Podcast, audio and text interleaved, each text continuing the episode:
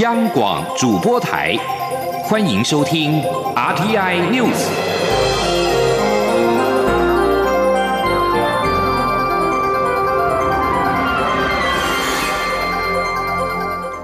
听众朋友您好，欢迎收听这节央广主播台提供给您的 RTI News，我是张顺祥。行政院长苏贞昌今天将说明正兴券的规划，民众花费新台币一千元可以换得三千元的正兴券。根据了解，行政院也正在规划，民众使用电子版的正兴券，可以直接在 ATM 领取两千元的现金回馈。请央广记者王维婷报道。振兴券规划于七月十五号正式上路，搭配暑假出游潮，希望刺激民众消费，活络内需。根据规划，振兴券区分实体券与电子版，民众可凭健保卡于邮局直购实体券，或者透过网络预购到四大超商或邮局取货。民众也可透过电子票证、电子支付、信用卡等方式使用电子版的振兴券。另外，一百二。十万名中低收入户将可直接领到三千元的振兴券，不用支付一千元。在电子版的振兴券方面，民众需累积消费满三千元，再回馈两千元的刷卡金或是点数至民众的信用卡、电子支付账户或者记名的电子票证内。不过，行政院也规划让民众可直接于 ATM 领取两千元的现金。幕僚表示，相关技术正在规划中，且正与支付业。者洽谈这项优惠回馈方式仍在讨论中，并不会于二号的记者会上公布。根据了解，若要让民众可直接于 ATM 领两千现金回馈，不同平台或信用卡业者之间需负担一定手续成本，每一笔粗估七元。若有一千万名的民众使用电子版的振兴券，估计成本费用达到七千万。相关方案还需要与业者讨论。振兴券的印刷费用、行政成本支出约五百亿元，民众可于实体通路使用，使用期限到今年底为止。中央广播电台记者王威婷采访报道。行政院将公布振兴券的具体内容。国民党立法院党团一号则表示，政府纾困一片混乱，振兴不能够在七零八落。国民党团主张是全民普发现金新台币六千元，作为。国民振兴经济发展的奖励金，不要让民众自掏腰包一千元来换取三千元的振兴券。党团总召林维洲预估，政府要花费二十亿元印制实体券。如果政府改发现金，马上能够节省二十亿元的行政成本。一切都在政府的一念之间。中央流行疫情指挥中心发言人庄仁祥一号上午在一场座谈会上面提出了依据各国疫情风险高低，定出不同等级的边境松绑措施，并在下午在疫情记者会上说明，这就是指挥中心定出的边境解封指数。而面对边境开放的压力，庄仁祥也呼吁国内要先建立旅游的安全认证，以确保开放。之后的旅游安全跟疫情的控制，请听央广记者吴丽君的报道。中央流行疫情指挥中心发言人庄仁祥一号下午在疫情记者会上回答记者提问时指出，他于上午在超前部署国际旅游联盟的座谈会上提出，依据三大原则来判断各国武汉肺炎疫情的风险高低，并据此定出四级边境松绑原则，就是指挥中心的边境解封指数。庄仁祥。将说明这三大原则，就是各国十四天内新增多少病例或每百万人口的发生率，加上该国的监测检验量能与疫情资讯的透明度，将该国疫情风险由高到低分为四级。风险最低的国家入境只要自主健康管理即可，其余风险越高的国家管控也会逐步加严。不过，他也强调，这些原则还在研拟中，同时一切仍需秉持双边互惠原则。他说：“那事实上，指挥中心也有一个类似解封指数的一个判断标准呐。那最后就是所谓的双边互惠的原则，也就是说，我们如果要开放这个边境的话，那对方也应该对我们的国民有类似这样的一个开放，而且就是说，我们双方对于这个疫情的检验啦、裁剪啦，都能够互相互信，有认证的机制，才有可能就是双方可以用互惠的方式来开放。”不过，目前在边境严管、国内松绑的政策下，庄仁祥也呼吁国内旅游，包括交通、住宿及景点，可以先建立旅游安全认证机制。只要符合乐活防疫的业者或景区，即可获得认证。如此一来，国境开放后，不仅可以让国际旅游更有保障，一旦发生疫情，也容易追踪。中国电台。记者吴丽君在台北采访报道：COVID-19 疫情肆虐全球，各国都紧守边境的防线，包括了台湾在内。不过，随着疫情稍微的放缓，许多国家都已经开始思考边境放宽的政策。旅客来台湾中转，是否可能顺势优先解禁呢？对此，中央流行疫情指挥中心的副指挥官，也就是内政部的次长陈宗彦一号表示。最快本周规划出转机专用的动线之后，就可以进行相关的规划。另外，针对中港澳的边境管制是否要放宽，指挥官陈时中表示，尊重大陆委员会的考量，只要陆委会提出来，指挥中心就会讨论。中央流行疫情指挥中心宣布，台湾一号新增一例自美国返国的 COVID-19 武汉肺炎境外移入的确诊病例，使台湾的确诊总数来到四百四十三例，解除隔离则是有四百二十七人。虽然有新增病例，但也是国内连续五十天没有本土病例。肖兆平报道。中央流行疫情指挥中心一号宣布，台湾新增一例自美国返台的 COVID-19 武汉肺炎确诊病例，这使台湾确诊总人数来到四百四十三例。不过，本土疫情依旧趋缓。因为没有本土新增病例的情况，已经连续五十天。指挥中心指挥官、卫生福利部部长陈时中表示，这名新增的境外移入个案是今年三月到美国出差，五月十八号出现不适症状，三十一号返国入境有主动通报，边境就即刻掌握，经检验于一号确诊。他说：“他在五月十八日出现发烧、流鼻水、咳嗽等症状。那二十一日出现嗅觉丧失的情况。那三十一日返国入境时主动通报，由机场检疫人员安排裁剪。那因为他整个都在啊我们的掌控之中，没有其他的一个接触者，所以我们只有框列了啊在。”飞机上面的哈前后两排的旅客三十七人列为居家隔离的接触者。指挥中心发言人庄仁祥表示，这名个案在美国并没有就医，所以也不知道自己有没有确诊。但因为有主动告知疑似症状，边境就能够无缝启动相关措施。他说：“这个由于尤其这个病，事实上除了发烧之外，那有可能这个症状是非常轻微，那个人也不无法确定。那我目前的做法就是说，如果他在抵达之前，呃，可以主动告知，那我们这边。”大概就是根据我们这个做法的话，就是做呃在机场当场裁剪，那裁剪之后会做相关的一个措施。指挥中心表示，国内目前共有四百四十三例确诊，分别为三百五十二例境外移入、五十五例本土病例以及三十六例敦睦舰队确诊个案中有七人死亡，四百二十七人解除隔离。中央广播电台记者肖兆平采访报道。美国总统川普针对中国人大通过港版的国安法发表相关的谈话，由于内容并没有谈及对中国进一步的贸易制裁，市场松了一口气。包括了台北股市等亚洲主要股市，一号是红光满面，全程都是呈现收涨的格局。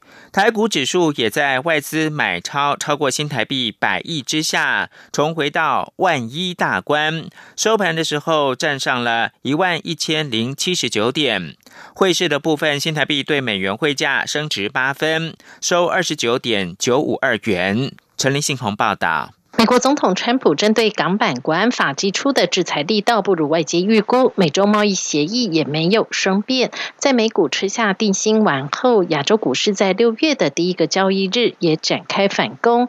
其中，中国股市包括上海和深圳以及香港股市的走势特别强劲，在外资买超下，各有超过百分之二以及百分之三的涨幅。外资一号不仅在中国股市买超，也归队台北股市，且买超金额达新台币一百四十五亿，是近期少见的大量。再加上其余法人，包括投信和自营商买超幅度也大，三大法人联手买超达近两百亿下，推升台北股市。指数强攻，中场上涨一百三十六点，涨幅百分之一点二五，收一万一千零七十九点。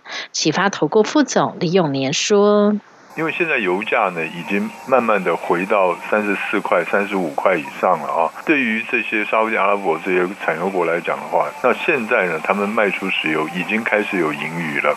再加上呢，应该说全世界央行在这一次的疫情发爆发以后都。大幅度的降息，嗯，那甚至于推出 QE 哦，像美国还推出无限制的 QE，所以由此可知，就是一旦这个疫情开始比较恢复稳定的时候，那这些资金呢就会满出来，那满出来就会跑到台湾来投资。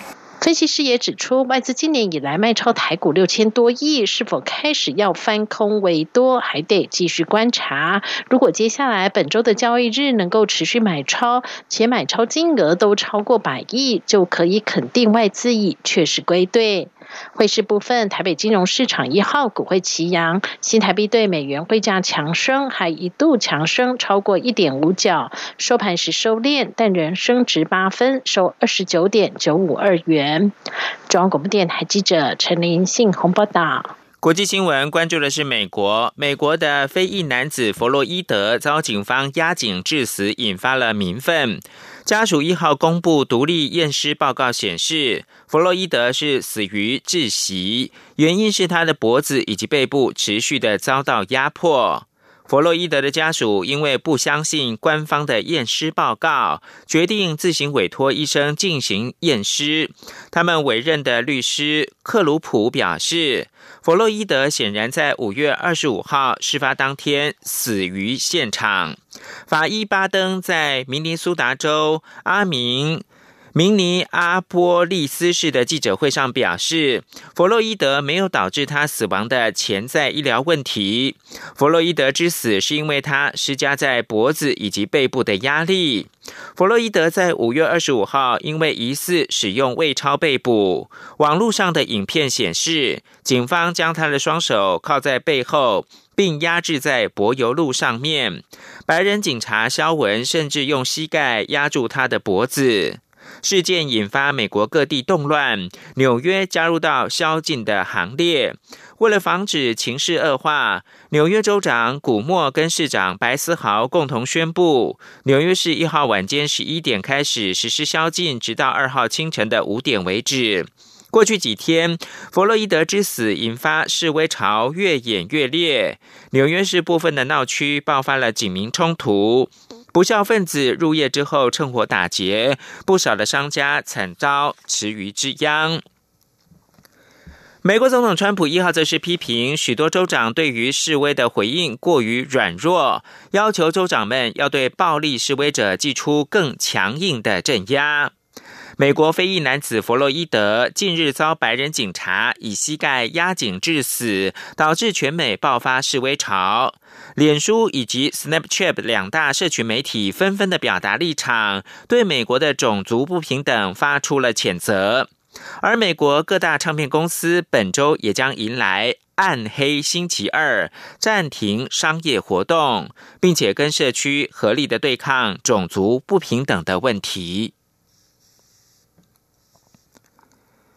美国总统川普近日宣布终止跟世界卫生组织的关系。世界卫生组织的秘书长谭德赛一号赞誉美国对全球健康的贡献跟慷慨，发出了希望继续合作的呼吁。在川普五月二十九号宣布终止跟世卫关系之后。WHO 在一号日内瓦举行的视讯会议备受关注。谭德赛一号有备而来，在致辞的最后时发出 WHO 希望继续跟美国合作的呼吁。不过，谭德赛以及专家一号对于美国相关问题相当的谨慎，随后均不愿意再进一步说明。像是媒体提问会员国退出的流程为何时，他则拒绝回答。表示此刻上述的发言已经足够。媒体若需要退出流程等额外的资讯，可以在其他时段再来提供。而最新的相关的死亡数据是法新社会整的。官方数据显示，截至到格林威治标准时间一号的十九点，也就是台湾时间的二号凌晨三点，大概三个半小时之前，全球至少有三十七万三千四百三十九人死于俗称武汉肺炎的 COVID-19。疫情去年十二月首度在中国爆发至今，全球已经有超过六百二十二万起确诊病例，遍及一百九十六个国家跟地区，其中至少两百五十九万九千五百例目前被视为已经是痊愈的。以上的统计是根据法新社汇集各国当局以及世界卫生组织的数据，恐怕只会反映出实际感染总数的一部分。许多国家仅采验重症的病例，而美国是受到疫情冲击最严重的国家。累计确诊一百七十九万七千四百五十七例，总共有十万四千六百五十八个人病故，至少四十四万四千七百五十八个人已经康复。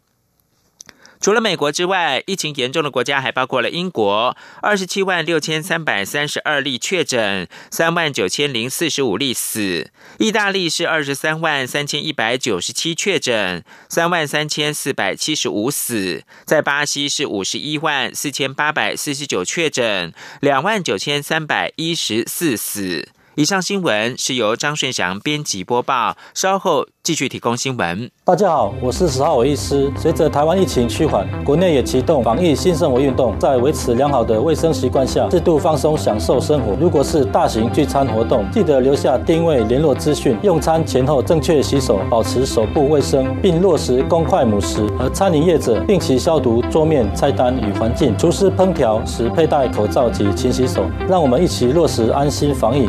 也兼顾安全舒适的生活品质。有政府，请安心。资讯由机关署提供。现在是台湾时间清晨的六点四十七分，我是张顺祥，继续提供新闻。蔡英文总统回任民进党主席之后，发起了五二零入党行动，成功号召超过两千人线上申请入党。民进党的网络社群中心主任廖泰祥表示，申请入党的支持者高达八成以上都是使用行动装置，呼应了民进党所规划的行动入党核心目标。未来党部活动，党员有机会优先参与，更有机会跟蔡总统直接的互动。请听央广记者刘玉秋采访报道。蔡英文总统于五二零回任民进党主席后，广邀纳台派加入民进党，而赶在五月底前申请加入民进党的民众，一般党员可以领取看好台湾纪念卡，而终身党员则可获得改变台湾纪念牌，成功带动超过两千人线上申请入党。民进党广度社群中心主任廖泰祥一号受访时表示，经过分析，进入申请页面申请入党的支持者高达八成以上使用行动装置。且过半属于青年族群，彰显行动入党的核心价值。其实这除了看到使用者行为的转换之外，也呼应我们当时的行动入党、入党行动这样的核心目标。此外，在经过小英主席的号召，这一次进入申请页面的以十七岁到三十三十五岁的使用者占大中，超过了五成。也非常感谢青年朋友对我们的期待与认同，愿意一起以行动来改变台湾，加入我们。廖泰祥也提到，民进党未来会规划一系列线上或线下的活动，将让党员有机会优先参与。至于是否会安排新进党员与蔡总统面对面，廖泰祥说，目前还在讨论中。这一次在蔡总统的号召下，有非常多年轻朋友的加入，也让民进党有了新的气象，会规划更多的方式让青年与民进党互动。中广电台记者刘秋采访报道。高雄市长韩国瑜向行政院诉愿委员会提起罢免案的诉愿，行政院诉愿委员会在五月二十八号裁定韩国瑜没有诉愿的理由，诉愿驳回。而罢韩投票礼拜六登场，罢韩团体一号开始兵分三路展开车队扫街，进行最后的冲刺，呼吁高雄市民无畏无惧，六月六号要站出来坚定投票，找回高雄人的光荣。罢韩提案的领衔人陈冠荣则说：“高雄已经被蹉跎两年，罢免成功的关键在于所有的高雄人，罢免只差临门一脚。”他呼吁所有高雄市民勇敢的站出来投票。而高雄市长韩国瑜则是持续以守代攻，专注市政。媒体报道表示，韩正营已经定调五不做，包括了不会再对罢韩发表谈话。不会举办反罢韩造势，以及投票结果出炉之后不会出面说明等。对此，高雄市府的新闻局长郑兆新一号表示，韩国瑜目前全力专注于市政，对于相关的政治揣测，市府一概不会回应，也不评论。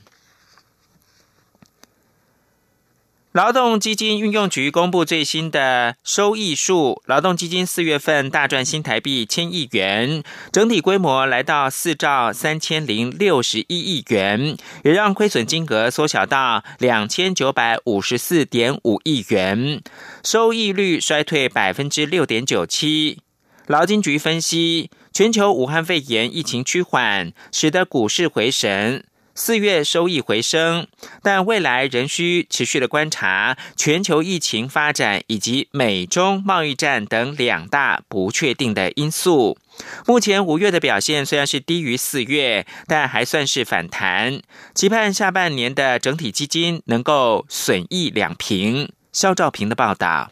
劳动基金运用局一号指出，受到武汉肺炎肆虐全球冲击，劳动基金首季大亏新台币四千多亿元。所幸四月份疫情趋缓，市场景气开始回温。单就四月，整体基金大赚新台币一千七百五十八亿元，累计四月整体基金规模为四兆三千零六十一亿元，累计评价后报酬亏损两千九百五十四点九亿元，收益率年减百分之六点九七。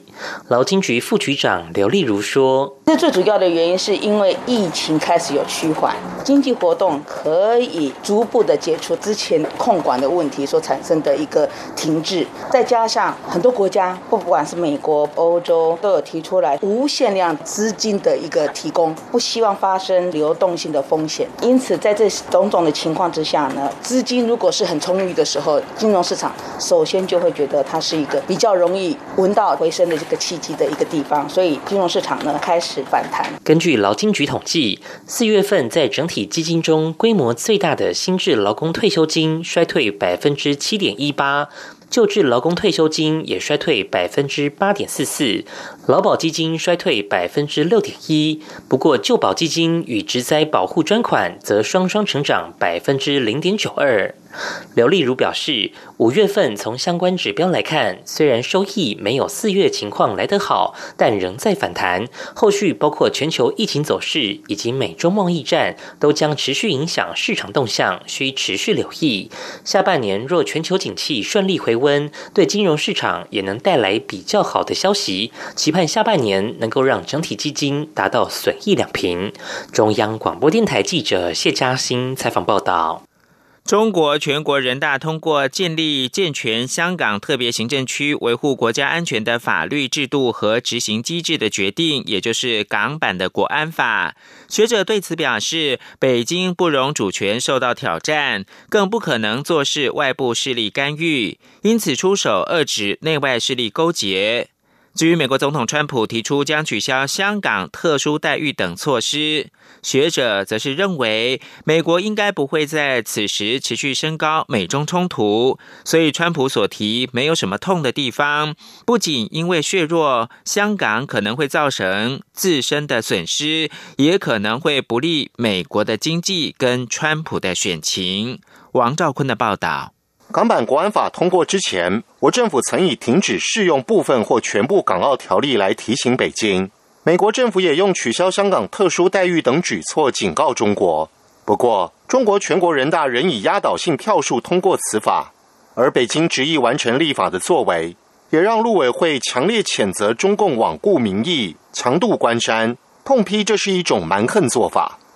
中华港澳之友协会副秘书长肖都环受访表示，当议题攸关主权，中国的底线思维就是没有讨论空间。